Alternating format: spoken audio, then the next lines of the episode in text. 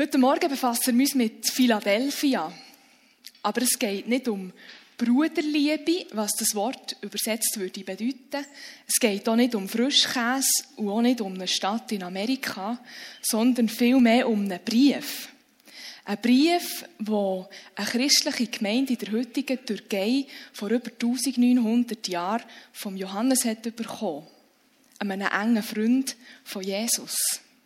Und wir dürfen mitlesen und mitlehren.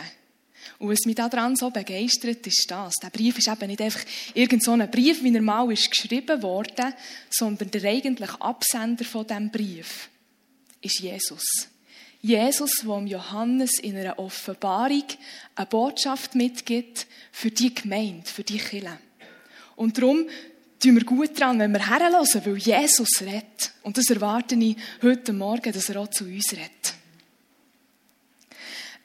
Es gibt insgesamt sieben solche Briefe am Anfang der Offenbarung, die an verschiedene Gemeinden gehen. Über zwei davon haben wir von letztem schon gehört. Und über alle sieben fällt etwas auf. Jesus hat so ein Herz für die Gemeinde vor Ort. Es ist ihm so ein Anliegen, dass es der Gemeinde vor Ort gut geht, dass die gesund ist und dass die gesund wächst. Und mit tun, unseren Ohren sollte es glüten, gesund wachsen, das wollen wir doch auch. Und darum passt es doppelt, wenn wir da gut herlassen, was Jesus diesen Gemeinden sagt, wie er sie ermutigt, wie er sie ermahnt, wo er sie tröstet. Und das wollen wir miteinander machen. Die sieben sogenannten Sendschreiben, das, sind fast ein bisschen, das ist fast auch so ein bisschen eine Standortbestimmung. Jesus tut Orte, wo das die Gemeinden gerade sind. Und ich weiss nicht, wie es euch geht, wenn ihr unterwegs seid. Wenn ich unterwegs bin, dann tue ich etwa die mal mein Handy vornehmen, die Ortungsdienste einschalten, so eine, eine Karten-App auf und dann schaue ich, wo ich eigentlich bin. Und, und manchmal stimmt es überein mit dem, was ich denke, dass ich sei, und manchmal nicht ganz. Und beides hat Auswirkungen auf meine Fortsetzung.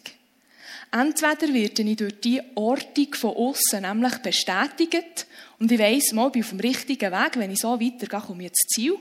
Oder ich merke, ups, hoppla, ich muss abbiegen oder umkehren, dass ich dort herkomme, wo ich her will. Und, und, und so bisschen ähnlich geht es, wenn Jesus die Gemeinden ortet und schaut, wo stehen sie? Und wo stehen wir? Wo stehst du? Und nachher entsprechend Folgerungen daraus kommen. Und darum wollen wir miteinander hineingehen in diesen Predigtext heute aus Offenbarung 3, Verse 7 bis 13. Dort geht's, das ist der Brief an, die Gemeinde in Philadelphia. Und Jesus fährt schon mal mega spannend an. In allen sieben Briefen tut er sich zuerst mal noch einmal vorstellen. Er sagt, wer da eigentlich redet, gibt ein paar Stichworte zu sich selber ab, dass die Leute da darüber nachdenken können, aha, der redet zu uns. Und ich weiss nicht, wie die Christen damals heitigen, aber heute deucht es mich, Menschen, die schon länger mit Jesus unterwegs sind, die werden an diesem Punkt manchmal fast ein bisschen ungeduldig. Ich glaube, wir sind ein bisschen in Gefahr, der zu denken, ja, das wissen wir schon. Das haben wir schon mal gehört. Sag uns doch lieber etwas Neues. Sag uns doch lieber, was wir machen sollen, was der nächste Schritt ist, als dass du uns noch mal sagst, wer du bist. Das haben wir schon gehört. vielleicht, vielleicht täusche ich mich, habt ihr das Gefühl, das ist, das ist nicht so. Wir haben von letzten nationalen Jugendleiter-Ausbildungstag online. Dort haben wir uns mit heissen Fragen beschäftigt. Und dann haben wir so eine Session gemacht, die hat Grill the Pastors. Und da haben die Teilnehmenden dürfen einfach x ihre Fragen reinwerfen und wir haben probiert, miteinander Antworten darauf zu finden. Und könnt ihr euch vorstellen, was die häufigsten Fragen waren? Sex ist das Thema Nummer eins mit Abstand. Dicht gefolgt von weiteren ethischen, praktischen Themen. Darf ein Christ ein Tattoo haben? Wie gehen wir mit Geld um, mit Besitz, etc., etc. Eine Frage über das Gottesbild, wie Gott ist, hat es in dieser ganzen Session, die fast eine Stunde gegangen ist, keine gegeben. Und ich will damit nicht sagen, dass die falschen Fragen gestellt worden sind. Versteht mich bitte richtig. Ich habe es so wertvoll gefunden, dass die Fragen auf den Tisch kamen, dass wir darüber reden können, dass wir Antworten geben oder Ansätze von Antworten, je nachdem, was es für eine Frage war. Und das war auch wertvoll. Aber es hat mir einiges mehr gezeigt, dass es uns auch nicht so bewusst ist, wie fest dass unser Bild von Gott letztlich mit all diesen Fragen eben auch zusammenhängt. Und ich glaube, dieser Zusammenhang ist uns oft nicht so bewusst, aber Jesus eben schon. Und darum haltet er es nicht für eine Zeitverschwendung, sich jedes Mal bei diesen Briefen an die Gemeinden nochmal Zeit zu nehmen, zu sagen, wer er ist, sondern er weiß, wie notwendig das ist, weil es so wichtig ist, was wir für ein Bild von ihm haben. Es ist so wichtig, dass wir das Bild von ihm haben, wie er eben wirklich ist. Darum offenbart er sich uns ja. Und wenn wir jetzt nochmal auf die Fragen von vorher zurückkommen, oder die ich, die ich ganz kurz habe angetönt es macht eben einen Unterschied, ob wir das Gefühl haben, Gott sei ein Gott, der uns einfach gewisse Sachen nicht mag gönnen und uns die darum verbietet, oder ob wir ein Bild haben von ihm als einen liebenden Vater, der es gut mit uns meint und uns darum vor gewissen Sachen warnt oder sagt, macht das nicht, das tut euch nicht gut.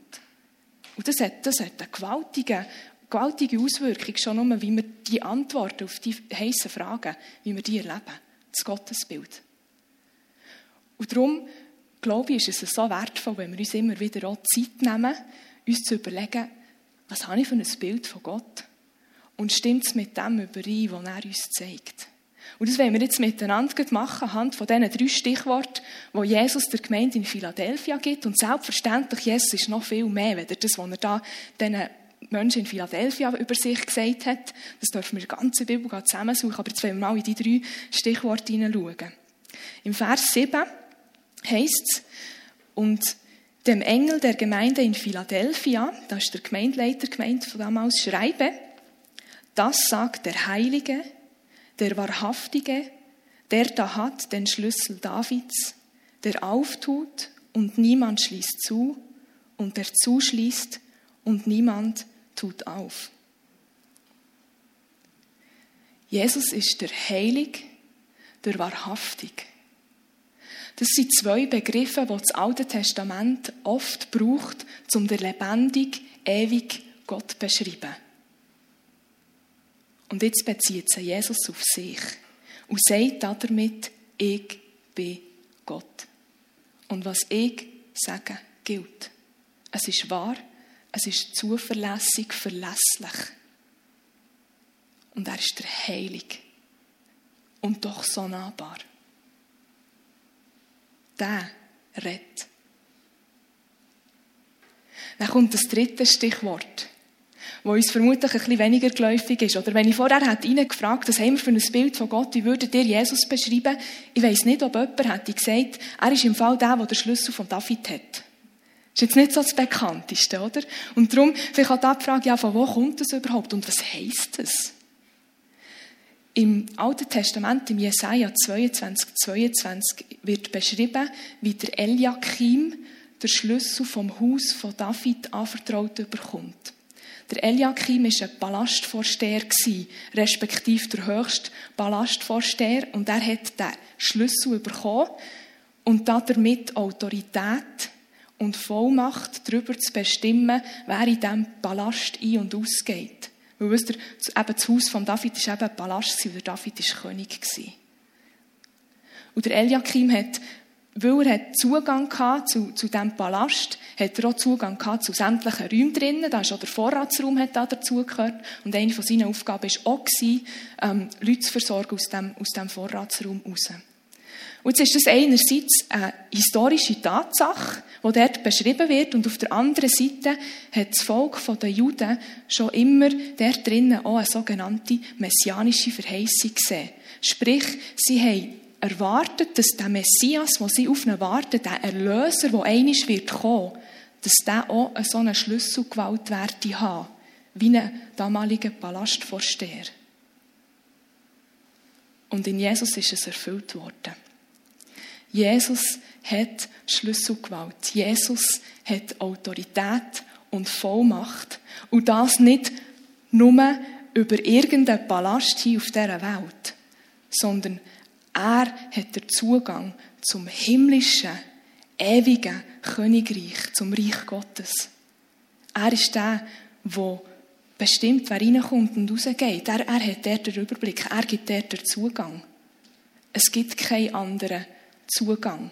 Es gibt von diesem Schlüssel kein Doppel. Jesus ist es, der die Schlüsselgewalt hat. Und da werden wir Menschen ja vor eine Entscheidung gestellt, oder? Entweder glauben wir das und sagen, ja, okay, wenn das so ist, dann muss ich irgendwie mit dem Jesus in Kontakt kommen, dass er mich dort reinlässt. Oder wir probieren, ähm, weiterhin irgendwie einen anderen Eingang zu finden und, und spulen uns ab um die Mauer herum und werden vermutlich müde dabei. Und ich weiss nicht, wo du stehst, wie es dir geht. Vielleicht bist du in dieser Phase, wo du merkst, ich bin irgendwo am Spulen und ich komme nicht weiter. Hey, lade dich ein, zu Jesus zu kommen. Er hat nicht nur Schlüsselgewalt, sondern er liebt es, Menschen reinzulassen in das Haus vom Vater, wenn sie zu ihm kommen und an ihn glauben. Jesus hat Schlüsselgewalt. Er hat auch Vollmacht im Himmel und auf Erden. Matthäus 28 wird das ja auch nochmal ähm, betont. Der Anfang vom Brief an die Gemeinde in Philadelphia, aber auch an die anderen Gemeinden, ist immer wieder eine Einladung, unser Gottesbild zu orten. Feststellen, wo stehen wir, wie sieht es aus, was denke ich über Gott, wie würde Jesus beschreiben und stimmt es überein mit dem, was er uns sagt. Vielleicht ein praktischer Schritt, wenn du dort möchtest, drinnen weitergehen, lies doch mal Kapitel 2 und Kapitel 3 von der Offenbarung. Dort sind all die sieben Sendschreiben drinnen. Und schau mal bei all diesen sieben, wie Jesus sich jeweils am Anfang vorstellt. Das gibt dir schon mal so ein Bild über den Jesus. Und du kannst es abgleichen mit ihm, weil am Schluss ist nicht unser Gottesbild entscheidend, sondern das, was er über sich sagt. Und an dem sollen wir uns messen. Und unser Bild soll immer ähnlicher werden und immer passender mit dem, was er uns, äh, wie er sich uns offenbart hat. Nach dieser Vorstellung, die Jesus macht, kommt jetzt eben die eigentliche Ortung, die eigentliche Standortbestimmung von dieser Gemeinde in Philadelphia. Und da wollen wir jetzt miteinander reingehen. Im Vers 8 am Anfang heißt es, ich weiß, wie du lebst und was du tust.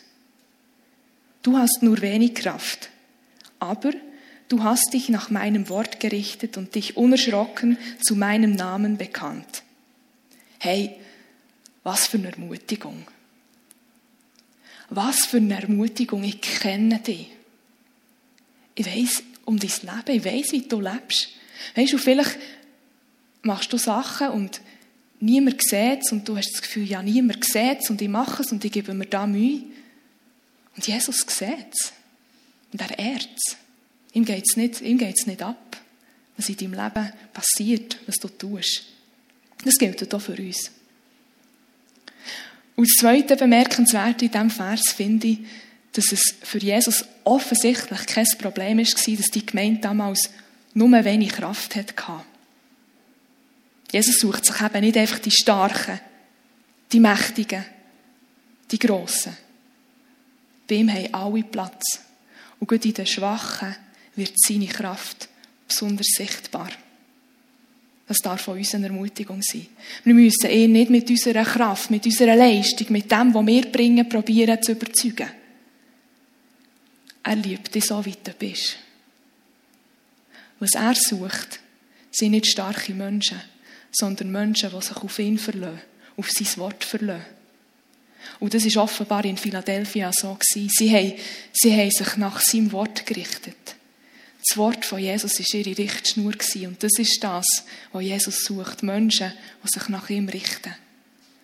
Und damals haben sie das gemacht in Philadelphia und das im Fall, ob schon sie viel ein bisschen Widerstand hatten. Das merken wir gerade im nächsten Vers oder in der Fortsetzung vom Vers 8.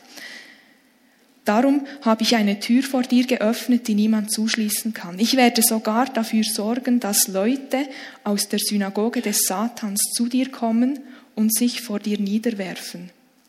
Leute, die lügen, indem sie sich Juden nennen, obwohl sie gar keine wahren Juden sind.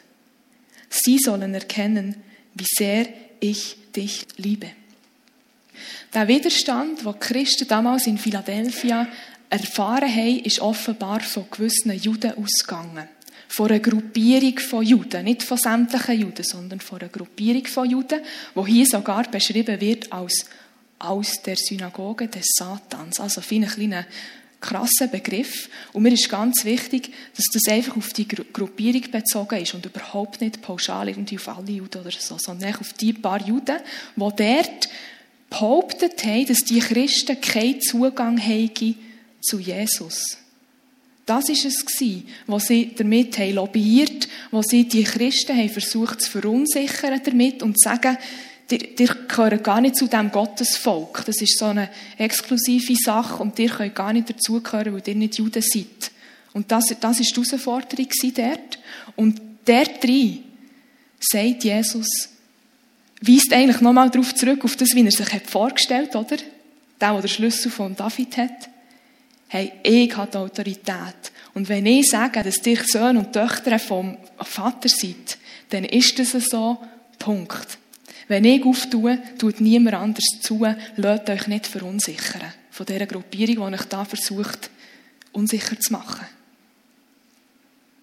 Wir können die Situation vermutlich nicht eins zu eins übertragen. Ich meine, wir haben keinen Widerstand von Juden, aber wir haben vielleicht anderen Widerstand oder andere Stimmen, vielleicht sogar in uns drin, die uns immer mal wieder probieren zu sagen oder zu fragen, ja, gehörst du wirklich dazu? Was? Du behauptest, Teil von diesem Gottesvolk zu sein. Schau mal dein Leben an. Oder weiss ich nicht was. Kennen wir so Stimmen? Vielleicht schon. Und wenn ja, denken wir daran, wer Jesus ist. Wie hat er sich vorgestellt? Er hat den Schlüssel.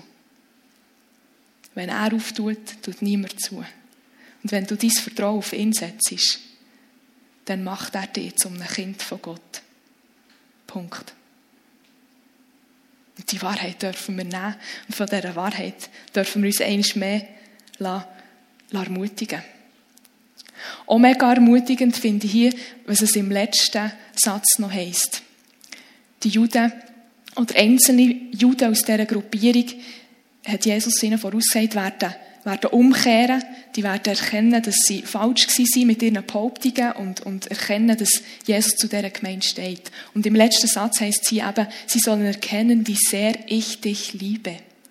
Und das, wie sehr ich dich liebe, wird im, im Grundtext sogar betont, wie sehr ich, ja, ich dich liebe finde ich sehr bemerkenswert, wenn es vielleicht noch die Predigt von, von Mitte März im Kopf ist, der Brief, wo die Epheser haben bekommen, wo sie aufgerufen worden, zurück zur ersten Liebe zu gehen. Zurück zu dieser Liebe von Gott zu ihnen. Das ist am Schluss das Entscheidende. Dass wir uns immer wieder geliebt wissen und lieben von diesem wunderbaren Gott. Und offensichtlich, so heisst es jetzt hier in diesem Vers, oder offensichtlich hat das Auswirkungen. Offensichtlich nehmen das Menschen um uns herum wahr, wenn wir von diesem Gott geliebt werden. Fast wie ein Parkbänkchen, das vor Sonne bestrahlt wird und nachher die Wärme abstrahlt. Lassen wir uns bescheinen, beleuchten von dieser Liebe von Gott, dass es kann reflektieren und Menschen um uns herum das sehen können. Nicht die Gemeinde in Philadelphia, weil sie so krass unterwegs waren oder so, haben die Juden überzeugt. Nicht mehr als Pfimitun, weil wir so krass unterwegs sind oder weiss ich nicht was, müssen unsere Mitmenschen überzeugen. Sondern es ist die Liebe von Gott wo in unserem Leben darf offenbart werden, wo in unserem Leben darf sichtbar werden. Und darum lassen wir uns immer wieder anleuchten, dass wir es abstrahlen und solches auch in unserem Umfeld darf passieren. Dass Menschen erkennen, wie sehr Gott nicht nur uns liebt, sondern auch sie. Im nächsten Vers, im Vers 10, heißt es, weil du dich an meine Aufforderung gehalten hast, standhaft zu bleiben, werde auch ich zu dir halten und dich bewahren, wenn die große Versuchung über die Welt hereinbricht. Jene Zeit, in der die ganze Menschheit den Mächten der Verführung ausgesetzt sein wird.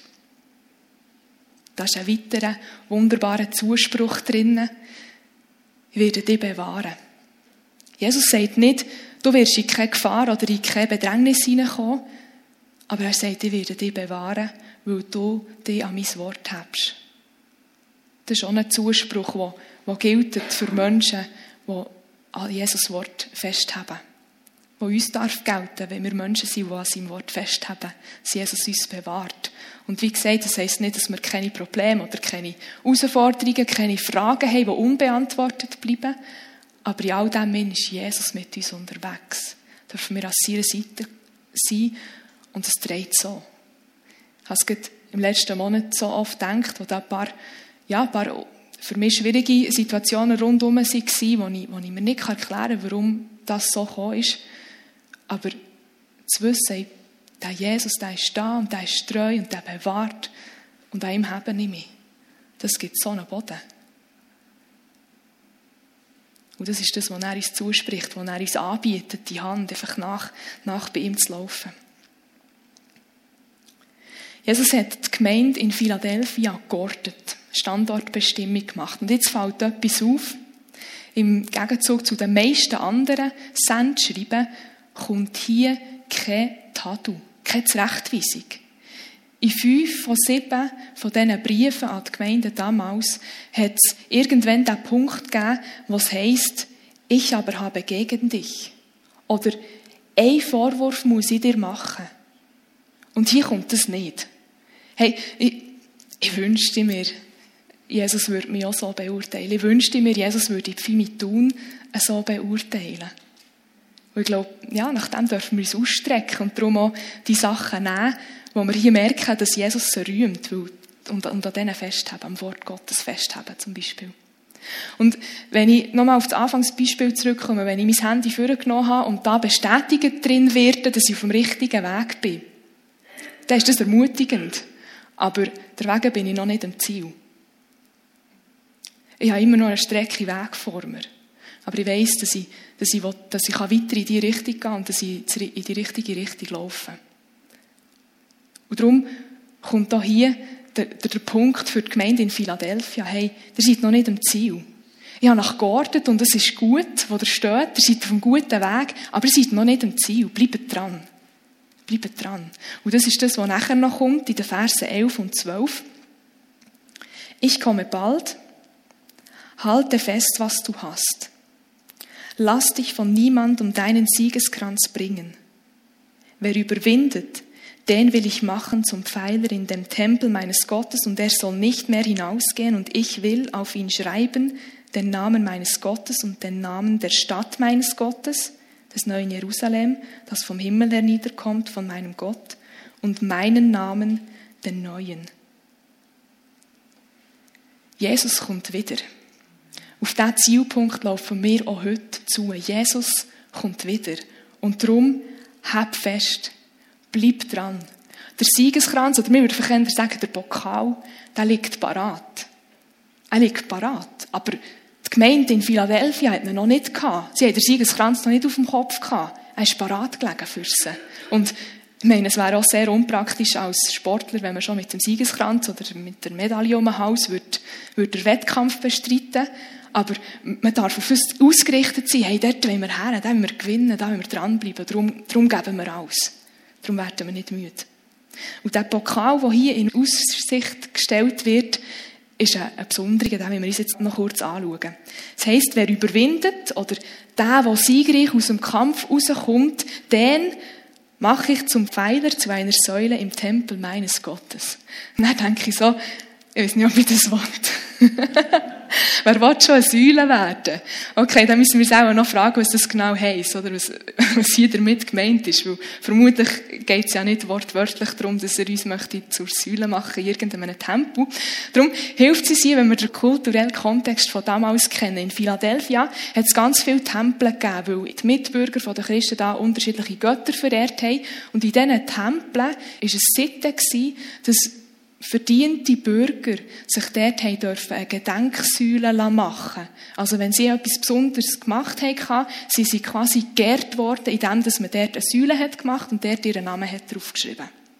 Oder im Kaiserkult, ähm, meine, Philadelphia ist in der heutigen Türkei, damals zum Römischen Reich gehört, haben sie einen Kaiser gehabt. Dort war es auch Gebrauch gewesen, dass zum Beispiel Oberpriester, wenn sie ihre Amtszeit haben beendet haben, dass sie in diesen Kaiser Tempel ohne Säule haben bekommen. Und dort sind dann drei Sachen draufgeschrieben worden. Der Name von ihrem Vater, ihre Heimatstadt und ihre Amtszeit. Und jetzt wird hier, die Bilder, die werden nicht eins zu eins übernommen, aber es wird eine Anlehnung daran gemacht. Also, ganz klar geht es in diesem Bild, in diesem Pokal, in diesem zur Säule machen, geht es um Ehre. Es geht darum, dass der Herr treue Diener ehrt. Und das sagt Jesus auch schon im Johannes 12, 26. Wer mir dient, den wird der Vater ehren. Das ist die Aussicht. Das ist der Pokal, wo Ehrung beinhaltet. Und auf die Säule wird geschrieben, das ist in der Antike auch äh, ein starker Ausdruck von, hey, da wird etwas definitiv gemacht. Das, das wird im Fall nicht mehr verändert. Das, das ist es so. Es wird geschrieben. Das, das ist fix. Und im Vers 12 merken wir, dass eben das Bild ein bisschen abgeändert wird, oder? Da wird jetzt nicht der Name eigentlich vom Diener draufgeschrieben. Das heisst nicht Apollos aus, aus Philadelphia wird da geehrt, sondern da werden irgendwie andere Namen draufgeschrieben. Da kommt der Name von Jesus drauf. Da kommt der Name von Gott, dem Vater drauf. Und da kommt das neue Jerusalem, quasi die Heimatstadt von diesen Gärten drauf. Und ich finde es so stark, dass am Schluss irgendwie doch nicht ich geehrt werde, sondern Jesus in mir. Ah, ich freue mich darauf, wenn Jesus in mir so richtig geehrt wird. Das wünsche ich mir, dass Jesus in mir richtig geehrt wird. Weil wisst ihr, am Schluss geht es nicht um mich. Am Schluss geht es nicht um mich. Es geht auch nicht um dich. Am Schluss geht es darum, dass Jesus in mir so viel Ehre wie möglich überkommt. Und für das wollte ich mein Leben hergeben. Für das wollte ich, für das wollte ich gehen. Und mit ihm zusammen werde ich dann schon auch mitgeehrt. Auf das kann ich mich auch freuen. Aber ich freue mich darauf, wenn Jesus so viel Ehre wie möglich überkommt. Das ist der Pokal. Und für den lohnt es sich zu gehen. Im 1. Thessalonicher 1,12 heißt es, dann wird der Name unseres Herrn Jesus für all das geehrt werden, was durch ihn in eurem Leben geschehen ist. Und weil ihr mit ihm verbunden seid, werdet auf diese Weise auch ihr geehrt werden. Das bringt noch einmal so zum Ausdruck, dass am Schluss eben auch nicht auf unsere Kraft drauf abkommt. Am Schluss sind nicht mehr Darf man das Wort sagen? Sieben Siechen. Am Schluss sind nicht wir die sieben Siechen, die es geschafft haben, sondern der, der Allmächtige, der in uns wohnt. Der es geschafft hat. Auf seine Kraft dürfen wir uns verlassen. Und darum verdient auch er der. Einverstanden? Hey, und das ist der, der Pokal, der Siegespreis, wo wir dürfen drauf zulaufen. Und, und da wollen wir, da wollen wir dranbleiben, liebe Pfimitun. Da wollen wir dranbleiben. Wer Ohren hat, der höre, was der Geist den Gemeinden sagt. Wie jedes Sendschreiben endet auch das mit dem Satz, mit dieser Aufforderung, hey, hört mal her, was Gott zu sagen hat. Hört her und er macht da. Und genau das wollen wir jetzt machen. Ich möchte, dass wir uns einen kurzen Moment einfach still Zeit nehmen und reinhören. Und Gott fragen, Gott, was sagst du mir? Hey, vielleicht hilft es, wenn du die Augen zutust, für einen Moment. Es kommt jetzt nicht darauf an, was die um dich herum gerade ähm, denken oder wie die gerade da hocken, sondern frag du Gott, was, was hast du mir zu sagen? Wo ortest du mich? Bin ich, bin ich auf dem Weg auf das Ziel zu? Oder bin ich irgendwo ins Feld rausgeraten und ich muss umkehren, abbiegen? Ist es vielleicht daran, dass mein Gottesbild erweitert, angepasst wird? Jesus, danke für dein Reden. Es zeigt uns, dass wir dir nicht egal sind. Es zeigt uns, dass du es so gut mit uns meinst und dass du dir wünschst, dass wir das Ziel erreichen dass wir gesund wachsen, dass wir vorwärts kommen. Danke, dass du weiterfährst zu reden, uns zu zeigen, wo wir stehen und uns auch die nächsten Schritte zu zeigen. Und danke vielmals, dass du in uns lebst. Du, der lebendig, du, der allmächtig, du, der, was letztlich in uns vollbringt. Auf dich wollen wir hoffen, auf dich wollen wir bauen, auf dir wollen wir hören. Wirk du in unserem Leben. Komm du, komm du in meinem Leben zum Ausdruck. Du sollst zur Ehre kommen. Durch mich, du sollst zur Ehre kommen, durch uns als Pfimitun. Amen.